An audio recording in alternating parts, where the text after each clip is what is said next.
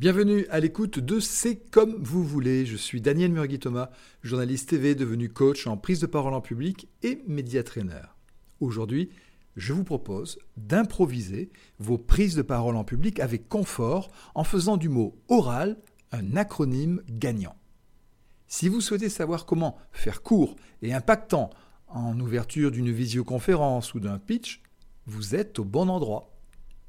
Bienvenue ici dans mon atelier où entre deux euh, séquences de, de traînées, j'ai décidé de vous partager les, outils qui sont les miens lorsque je travaille avec des clients.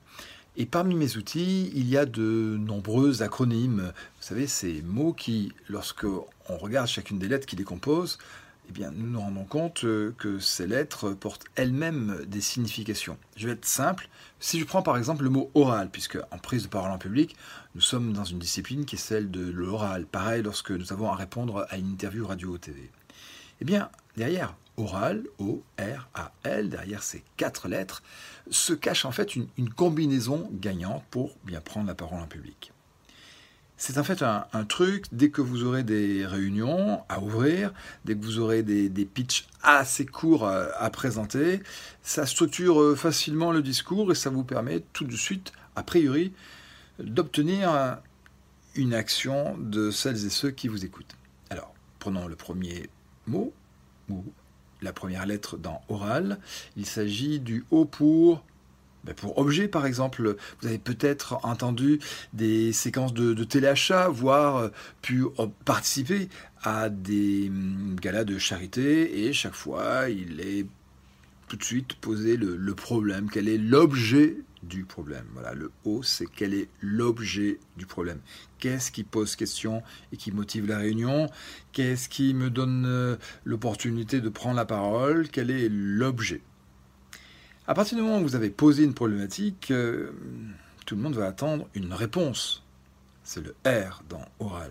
Cette euh, réponse doit être extrêmement attrayante, euh, attirer l'attention et donner envie d'en savoir plus. Vous transformez tout de suite l'essai par le A des avantages. Il doit y avoir plusieurs avantages à choisir la réponse que vous venez d'apporter au problème présenté au début. Je prends un exemple. Mesdames, messieurs, bientôt les vacances, comment perdre des kilos superflus? La réponse, la crème Landa. Les avantages, cette crème est 100% bio. Vous pouvez par exemple vous en enduire la nuit en entourant votre corps euh, d'un film plastique. Le lendemain, vous recueillez une, euh, de la sueur qui devient un formidable, euh, par exemple, moyen de tuer les mauvaises herbes, un désherbant, qui sont sur votre jardinière.